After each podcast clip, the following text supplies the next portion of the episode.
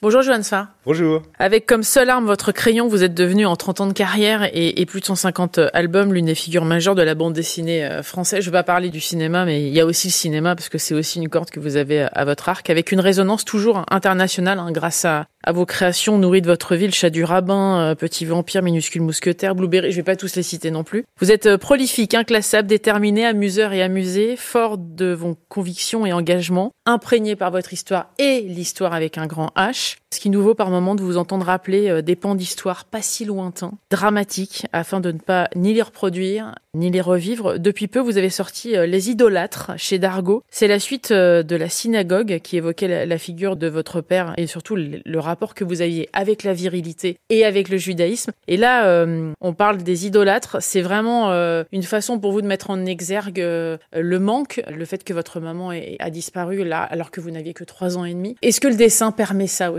de gérer ce manque Peut-être. Moi, ça fait 30 ans que je publie et 30 ans qu'on me dit si tu dessines, c'est parce que ta mère est morte quand t'étais gosse. Et au bout d'un moment, ça m'a agacé. Je me suis dit, allez, on va faire un vrai livre, on va traiter le sujet. Et j'ai enseigné pendant 7 ans le dessin et à chaque fois, on me demande comment on dessine. Il me semble que la vraie question, c'est pourquoi on dessine. Donc ce livre parle de ça. Alors pourquoi vous dessinez, Johan Sfar bah, Parce que euh, finalement, j'ai lu tout en intégralité et je me dis, il donne des clés, mais il, ne ah, répond pas réellement à la question. Alors, un de vos collègues m'a dit une phrase confondante. Il n'a pas fait exprès, mais elle résume tout. Il m'a dit, mais le premier livre, c'était sur ton père, on le voyait beaucoup. Le deuxième, c'est sur ta mère. Et puis on la voit pas, ta mère. Eh ben non, on voit surtout des photos d'elle, parce que j'ai aucun souvenir d'elle. Donc les images, les photos se sont mis à prendre une importance euh, démesurée chez moi, y compris dans mon rapport euh, aux êtres vivants. Et avec le dessin, j'essaie de soigner ça, parce que si je peux pas me passer des images, je vais essayer au moins de créer mes propres images, ma propre dramaturgie. Je crois qu'à un moment, je m'entends dire, euh, dans mes livres, c'est moi qui décide si on meurt ou pas. Il y a quelque chose de cet ordre. Effectivement, la couverture, c'est cette maman et cet enfant. Vous êtes cet enfant dans les bras de sa mère.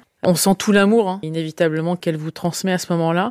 Est-ce que c'est pas ça, votre quête finalement, l'amour? Bah, on se connaît depuis longtemps avec mes lecteurs, et là j'ai donné les réponses au chat du rabbin. C'est-à-dire que la, couverture du premier chat du rabbin était inspirée de la même photo, une photo de ma mère et moi nourrisson, mais j'avais dessiné un chat. Et sur la couverture, on la voit couleur chat du rabbin, et quand on ouvre, on la voit couleur petit vampire parce qu'après elle est morte. Bon, oui, les images, ça fait du bien, mais c'est le récit qui va sauver. Et ensuite, quel dessin? Moi, j'ai commencé avec un dessin très morbide. Je faisais des cours de médecine légale, j'ai fait des autopsies. Et mes profs des beaux-arts m'ont sauvé de ça et m'ont appris à dessiner le vivant. Aujourd'hui, quand je dessine, c'est au milieu des gens, euh, c'est près de mon petit garçon, c'est au café, c'est avec des copains. Donc, euh, puisque je peux pas me passer de dessin, autant le mettre dans un endroit euh, où ce sera le plus vivant possible. Vous mettez d'ailleurs en exergue certaines phrases aussi, celle de Spielberg qui disait qu'effectivement pour choisir son bureau, il faut choisir l'endroit où on met son bureau. Votre père vous disait si par contre tu as l'impression de côtoyer les morts quand tu fais quelque chose et que quand tu écris, arrête. C'est ça donc le sens de la vie. Est-ce que c'est pas une célébration de la vie? Oui, oui, c'est sur la façon dont on dessine aussi. Il y a mille manières de dessiner. Moi, c'est la vie partout. Je veux pas que le dessin soit une morbidité.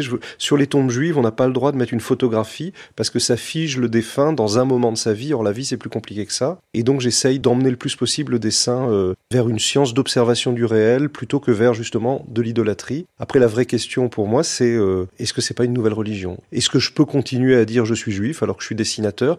J'en suis pas certain. Il me semble que c'est quasiment l'inverse. En tout cas, euh, ce qu'on découvre aussi, c'est euh, une photo qui est à la fois en deuxième de couverture et elle est également euh, à la fin du livre. C'est une photo où on vous voit avec votre père en train de dessiner. C'est le même cahier. Il y a une spirale au milieu et chacun a sa propre feuille. Est-ce que ça pose aussi cette question? Que fait-on de nos vies finalement?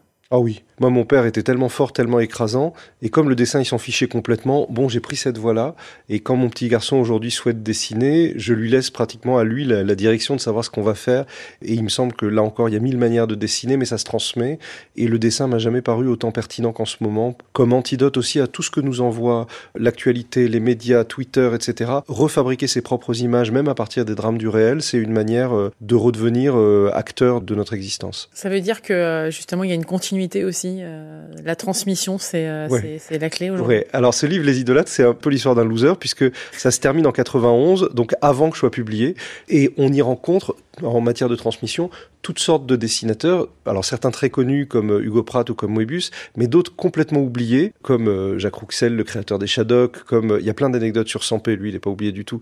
Il y a des histoires sur Quentin Blake, il y a des histoires sur mes... Bon, il y a des dessinateurs... pour vous. Il y a des dessinateurs du début à la fin. Il y a quelques rabbins, mais il y a surtout des dessinateurs. Et la transmission, pour moi, elle est là. C'est nos arts vont être oubliés, mais en revanche, la pratique du dessin, elle va se transmettre, elle va évoluer. Et cette idée de transmission, elle me plaît beaucoup. Bon, ce qui est fort aussi, c'est que vous vous livrez vraiment. Effectivement, vous nous prenez par la main, vous nous expliquez qui vous êtes. Je crois que c'est sans doute l'ouvrage le plus intime que vous nous avez livré. Est-ce que vous le ressentez comme ça? C'est intime, mais c'est quand même lointain. Je le fais comme une BD historique. Par exemple, quand je redessine les années 80, je vais chercher les TGV, les autobus. Bon, après, comme j'ai qu'une peur, c'est qu'on s'ennuie, surtout quand il y a 200 pages. Je commence par des histoires de sexe. Je me dis comme ça, ça va attirer tout le monde. Puis une fois qu'il y a 20 pages d'histoires de sexe, la psy qui me regarde, qui est d'ailleurs partiellement imaginaire, me dit bon, ça y est, vous avez bien fait le malin. Maintenant, on voulait parler de quoi? Et là, on plonge. Bon, c'est vrai qu'on apprend quand même que vous arrivez à faire l'amour sans les mains. non, c'est l'inverse. avec les. on a compris. Non, non, non, mais, non, mais si, c'est intéressant. On parle de masculinité toxique. J'ai été écrasé par mon papa, qui était une espèce de Don Draper avec euh, sa voiture de luxe, une nouvelle nana, tout de machin, etc. Et moi, le nombre de fois dans ma vie, mais depuis mon adolescence jusqu'à maintenant, où des filles me comparent, me dire ah, c'est différent avec toi qu'avec un vrai homme. Donc ça reste un immense mystère pour moi de savoir ce que c'est qu'un vrai homme. Moi, j'ai constaté une chose, c'est que pour que ça fonctionne chez moi, il faut que je ferme les yeux. Bon. Et puis aussi, vous, vous acceptez de dire que vous avez une énorme part de féminité. Euh. Moi, en fait, j'adore toutes les, les, questions sur le genre et tout ça si c'est amusant, si on décide chaque jour de jouer à être un homme, jouer à être une femme. Là où c'est plus dur, c'est quand ça nous est imposé euh, par la société, par de l'homophobie, par tout ce qu'on veut.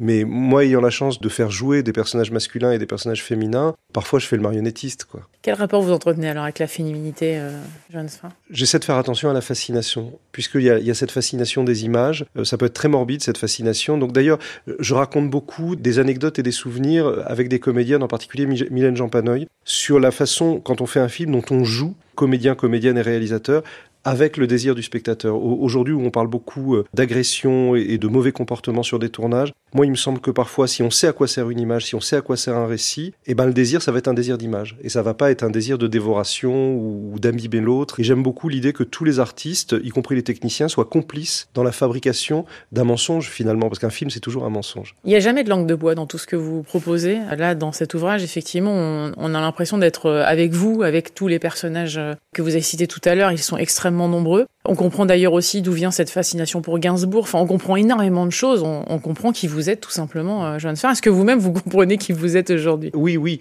Enfin, c'est quand même construit. Mais c'est l'idée. Pourquoi il y a eu Gainsbourg? Parce que j'ai pas su que ma mère était morte. Ma mère était chanteuse. On m'a raconté qu'elle était partie en voyage. La première fois où j'ai pleuré dans ma vie, c'était Claude François. Il a fallu que je pleure pour un autre chanteur.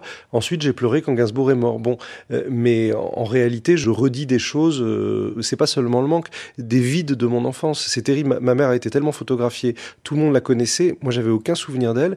Et dès que les gens me voyaient, ils disaient qu'est-ce que tu lui ressembles? C'était très, euh, enfin, c'était déstabilisant. Voilà, c'est aussi pour me débarrasser de tout ça que je fais ce livre. Il y a une notion un peu d'abandon quelque part. Ah oui, oui, oui, euh, ou de colère. Je ne savais pas où elle était. Je comprenais pas pourquoi elle m'avait pas prévenu. Enfin, euh, je suis désarmé face à l'abandon. Je suis quelqu'un de très, je peux être très dur dans certaines circonstances et, et parfois je suis d'une vulnérabilité, oui, à deux doigts de l'inaptitude sociale. Oui. Ce travail-là, c'est, il y a un côté philosophique, il y a un côté euh, d'introspection. Moi, j'ai très peur parce que dès qu'on me dit c'est philosophique, je me dis mince, on va pas en vendre. quand, je, parle de philosophie, c'est euh, c'est un regard, c'est une façon, c'est un art de vivre, quoi. C'est une façon de vivre, une façon. Ah, euh, c'est mettre très très sérieusement le dessin dans les sciences humaines et peut-être aussi dans la spiritualité, parce que tout le monde se demande est-ce que Dieu existe, Dieu n'existe pas, c'est pas ça la solution. La question, c'est on vit dans cet univers, on va essayer de pas tous s'entretuer, et le dessin, c'est une bonne manière de donner de la valeur aux êtres humains, de donner de la valeur aux vivants, sans avoir besoin du bon Dieu. Ce qu'on découvre, c'est la sérénité dans laquelle vous évoluez aujourd'hui. On vous sent plus serein, on vous sent plus apaisé, plus. Euh, il y a de la colère, c'est sûr, mais en attendant, euh, il y a un regard plus arrondi sur le monde. J'ai l'impression. Alors malheureusement, je suis pas sûr que mon entourage dirait ça. Tout le monde est extrêmement fatigant. Moi, j'ai l'impression de pas déranger les autres parce que je me bouffe moi-même, mais il paraît que c'est insupportable au quotidien. Donc euh, non, c'est plutôt. Je crois que mon entourage n'en peut plus de m'entendre et de me voir, donc je me déverse sur mon lectorat qui a rien fait et qui subit ça. Et on découvre aussi à quel point le, dessin, c'est à la fois magique, quand on a effectivement cette capacité à, retranscrire euh, des émotions, mais en même temps à quel point ça peut aussi euh, s'entrechoquer avec euh, la réalité de la vie. Oui, oui, surtout dans mon cas, moi je suis infiniment plus heureux. Je sais pas ce que c'est que la page blanche ou l'artiste angoissé. Moi je suis très heureux quand je dessine. Moi mon angoisse c'est la vraie vie. Donc si pendant un ou deux jours je peux pas dessiner, je vais devenir absolument insupportable comme un très gros fumeur. Tandis que dès que je dessine, je suis un petit peu moins embêtant. Vous créez euh, des images pour euh, effectivement euh, vous confronter au réel. Est-ce que c'est dangereux de mettre l'image avant le réel. Oui, bah c'est ça l'idolâtrie. C'est ça l'idolâtrie, mais d'un autre côté, c'est ce qu'on appelle en Occident le monde de la représentation, euh, depuis le théâtre, depuis les Grecs. À chaque fois qu'on se pose une question, on en fait une pièce de théâtre, on en fait un tableau, on en fait une bande dessinée, et ça va être matière à réflexion. Je reviens d'Israël où j'ai rencontré euh, beaucoup d'artistes arabes et beaucoup d'artistes juifs. Ils ont tous dit une chose, la même. Ils ont dit en ce moment, on est inaudible, les voix de la paix, mais un artiste trouve toujours une manière de se faire comprendre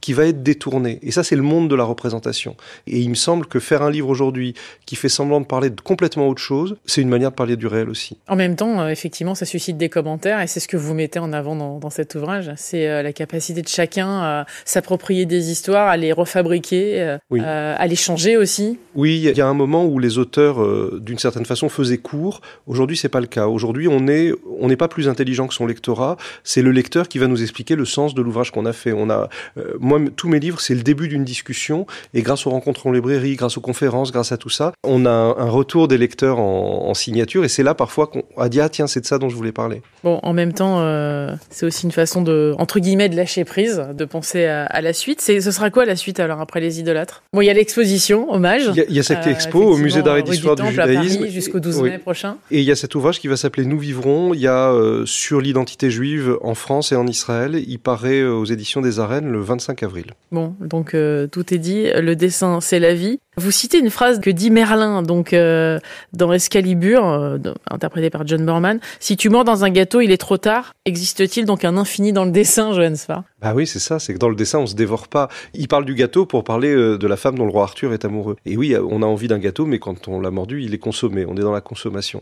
Le dessin, on peut peindre un panier de fleurs, on va pas le consommer. En tout cas, cet ouvrage euh, en dit long sur vous. Il en dit long sur votre regard sur la vie aussi. Bah, c'est ma façon de parler à tous les jeunes gens qui, depuis 30 ans, m'interrogent sur le dessin et c'est ma manière de parler à ces jeunes Français qui se sont mis massivement à dessiner. Il y a quand même des bonnes nouvelles. On est, je crois, à plus de 1000% par an de vente d'aquarelles, de vente de papier, de vente de pinceaux. Donc il n'y a, a, pas que des iPads, il y a aussi des gens qui dessinent sur papier. Et cette frénésie de dessin qu'il y a en France, en Belgique, en Suisse, il faut la nourrir avec des travaux euh, pareils qui font semblant de parler d'autre chose. Mais euh, moi, je donnerai jamais un guide. Si je dois faire un jour un, un, manuel pour le dessin, ce serait les idolâtres parce que ça explique pas comment, ça explique pourquoi. En tout cas, ça c'est une célébration de la vie. On est d'accord. Est-ce que c'est pas un doigt d'honneur à, ceux qui sont contre la paix Non, parce que je suis encore plus méchant que ça. C'est il y a un lieu où le, vacarme n'existe pas quand on se met. J'ai fait exprès de faire quasiment une peinture religieuse en couverture. C'est une Vierge à l'enfant. Euh, justement, quand j'étais en, Israël, j'étais à Nazareth dans le musée de l'Annonciation. La meilleure réponse au vacarme, ce sont les peintures de Vierge à l'enfant. C'est-à-dire qu'il y a quelque chose d'universel.